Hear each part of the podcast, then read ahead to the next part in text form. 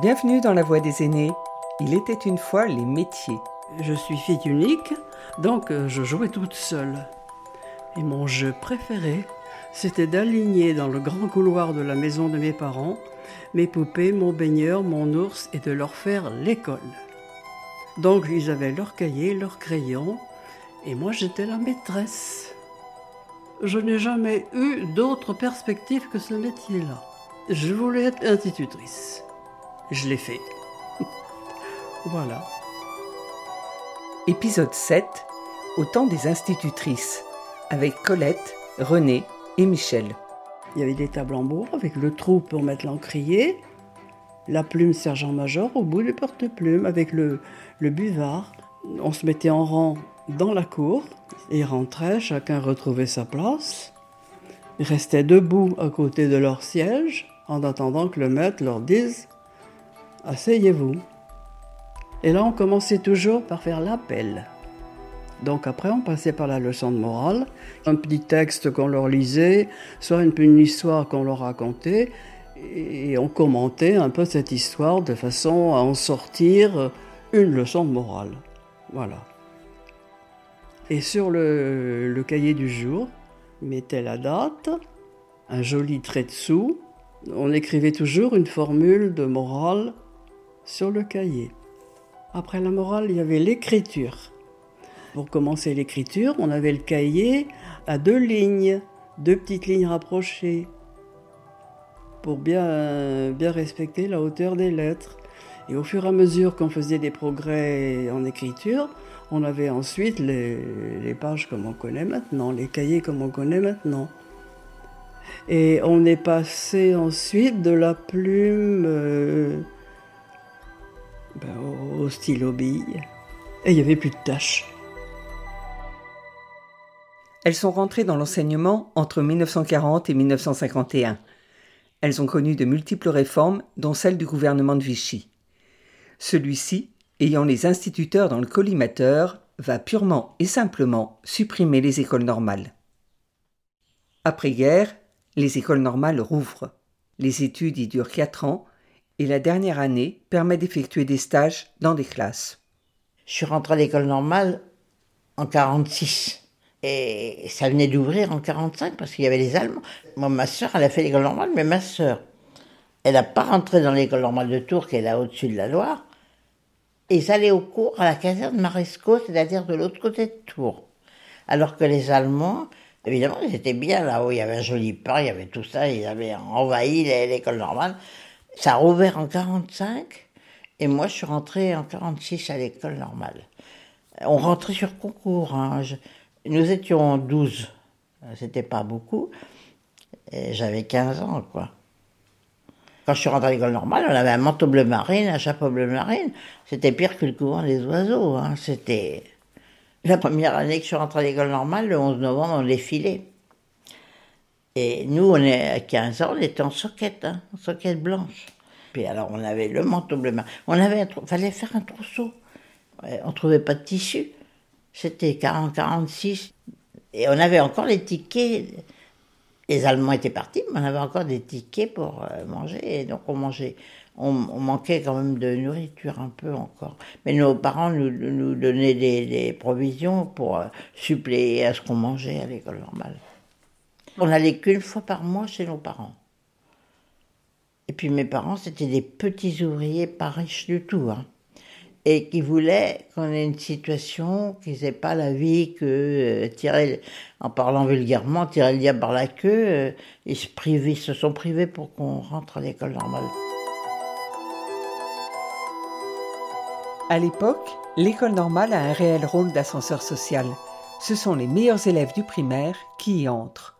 Le baccalauréat est alors intégré à leurs études. Les enfants de milieu aisé peuvent eux choisir de passer leur bac avant d'entrer dans l'enseignement. C'est une infime minorité.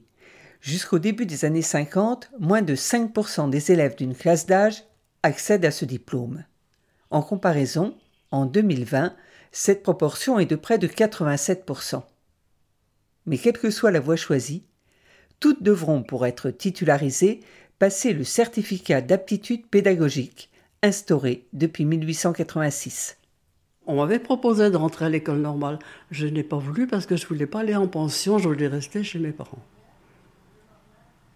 Donc euh, j'ai débuté comme remplaçante. Deux années de remplacement pour passer mon CAP, certificat d'aptitude pédagogique, pour être ensuite titularisée.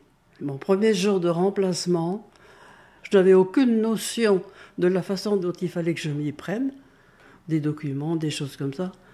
J'ai été catapultée dans, une école pour remplacer la maîtresse qui était malade. Je suis rentrée dans cette classe, j'ai trouvé son bureau, ses papiers à elle, ses documents, et puis, et puis débrouille-toi. Et je me suis formée comme ça sur le temps. Et donc, euh, on allait de remplacement en remplacement, et ce n'était pas toujours les mêmes classes, bien sûr les mêmes niveaux. À cette époque-là, il y avait encore le certificat d'études. Donc, les remplacements, ben, ça allait de la maternelle au certificat d'études. Et c'est une bonne méthode pour former quelqu'un. Je ne dis pas que passer par l'école normale, ça, ne valait rien. Mais franchement, après, j'ai réfléchi. On se forme tout seul. Enfin, on se forme tout seul. Oui, on pêche à droite, on pêche à gauche. Les méthodes qui nous plaisent et on forme sa propre méthode. J'habitais l'île d'Épagnac, juste la banlieue d'Angoulême, mais je pouvais demander du jour au lendemain à faire un remplacement au nord, au sud, et puis il fallait y aller. Il fallait y aller. Il fallait qu'on s'y rende par ses propres moyens. Et à cette époque-là, bon ben, qu'est-ce qu'il y avait? Il y avait le vélo, il y avait après il y avait le vélo moteur il n'y avait pas toujours des moyens de communication pour rejoindre notre lieu de, de travail.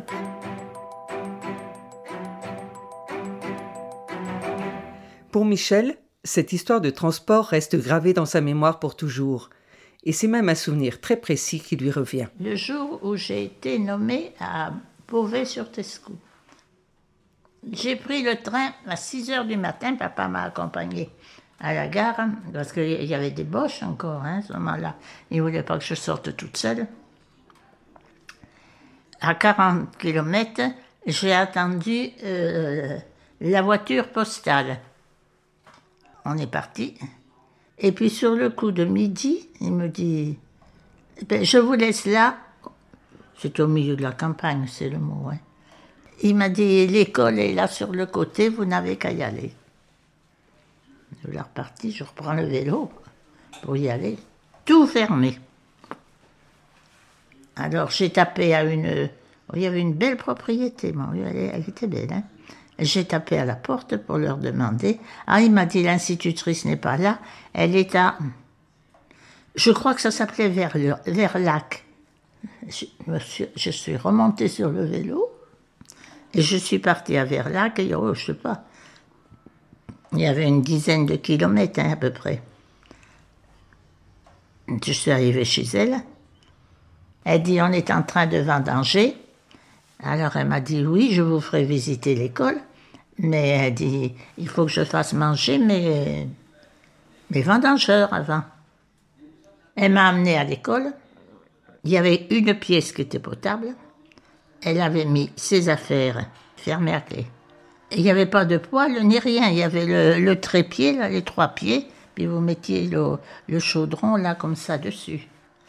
Et une autre pièce, alors là c'était la, la buanderie, si on pouvait dire. Alors elle m'a dit, vous aurez qu'à aller demander un lit de réfugié au curé, et vous mettrez ce lit dans cette pièce. Michel est reparti chez ses parents dès le lendemain matin. Direction l'académie pour avoir une autre affectation. Colette a des souvenirs bien différents, mais nous sommes dix ans plus tard, dans les années 50. La France se reconstruit, l'instituteur retrouve ses marques de noblesse. Dans les écoles, à cette époque-là, oui, il y avait un, un deux logements pour les instituteurs, mais souvent ils étaient occupés. Donc il fallait chercher un logement euh, chez l'habitant. Et on prenait souvent les repas chez elle. On était en pension chez l'habitant. À cette époque-là, c'était pas l'ambiance de maintenant, c'était pas le même, euh, c'était pas pareil. L'instituteur, j'allais dire, c'était comme le curé, c'était pareil. Ils étaient tout de suite accueillants. Et chaque fois qu'on tuait le cochon dans une famille, j'étais invité le soir au repas pour manger les boudins et ainsi de suite. Et j'avais toujours ma part de boudin, de rôti qu'on m'offrait tout le temps. J'ai donc passé le certificat d'aptitude pédagogique, il y avait euh, un écrit, et ensuite la pratique, c'est-à-dire qu'il y avait des maîtres, euh, deux maîtres chevronnés, qui venaient avec l'inspecteur passer soit la matinée, soit l'après-midi. Et là, j'étais pas à l'aise. Hein. Enfin bon. bon, moi, ça s'est bien passé. L'année suivante, j'ai pu, à ce moment-là, euh, postuler pour devenir titulaire. J'ai été nommée dans une classe unique encore. À l'époque, euh, ça allait des enfants de 5 ans jusqu'à 14 ans, la classe unique. Et c'était une, petite commune, toute petite, mais qui avait quand même sa classe. Et j'avais ma 4 chevaux Renault qui me permettait de me déplacer. Je venais le, lundi matin, je ne me retournais que le, eh ben, le samedi soir, parce qu'on avait classe le samedi à cette époque-là. Et je me suis beaucoup plu là dans cette commune. J'y suis restée deux ans dans cette classe unique.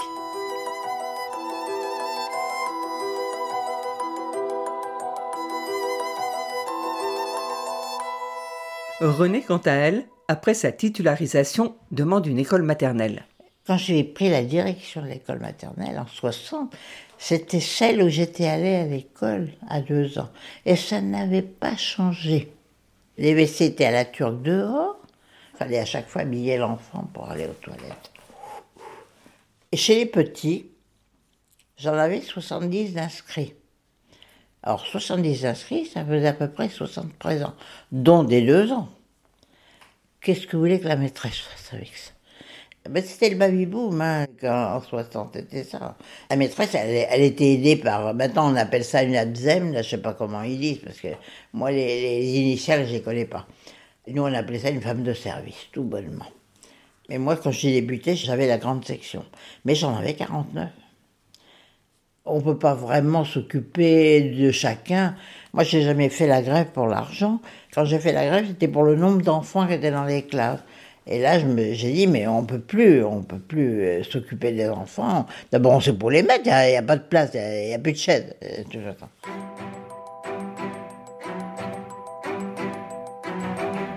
Évidemment, je leur ai demandé ce qui avait le plus changé pour elles entre leur début après-guerre et leurs dernières années d'activité dans les années 80. Colette me cite d'emblée la méthode globale pour la lecture. De la phrase, on passait par le mot. De ce mot, on extrayait les lettres. Euh, pour moi, on allait à l'envers. Et les maths modernes, introduites dès les années 70 à l'école primaire. Les maths modernes, je ne les ai jamais pratiquées, par contre. Là, j'ai été. J'ai été tenace. Oh non, c'était horrible. C'était des ensembles, des. Pour moi, c'était vraiment du chinois, pire que du chinois.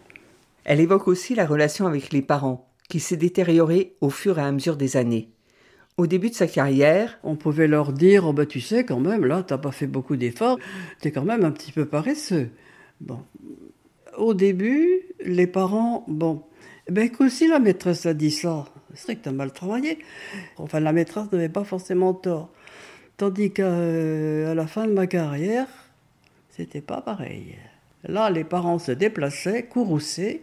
Madame, vous avez insulté mon enfant, vous l'avez traumatisé, sans savoir euh, ce qui s'était passé. Pourquoi comme...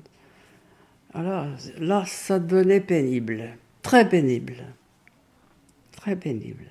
Pour conclure, nous garderons le positif. Les enfants ont changé. Écoutons René. Ah non, à la fin, les élèves que j'avais, ils étaient intéressants parce qu'ils étaient un petit peu plus, ils avaient plus circulé avec les parents, ils étaient un petit peu plus, mais les enfants étaient plus polissons aussi. ils étaient plus remuants aussi parce qu'ils sortaient davantage, ils sortaient donc. Euh. Moi j'ai une arrière-petite fille qui a 5 ans. Euh, on a l'impression qu'elle en a 12, hein, parce qu'elle sait beaucoup de choses, elle, elle, a vu beaucoup de choses, et nous, on n'avait rien vu. C'est pourtant vrai. Colette, René, Michel vivent aujourd'hui en maison de retraite. La Voix des aînés, une production signée Partage de voix avec le soutien de la Fondation Corian pour le bien vieillir. Réalisation Sophie Pillot, Agnès Maton. Musique David Gubitsch. Retrouvez leurs voix, leurs souvenirs, leurs confidences sur le site de la Fondation Corian pour le bien vieillir et les plateformes de téléchargement.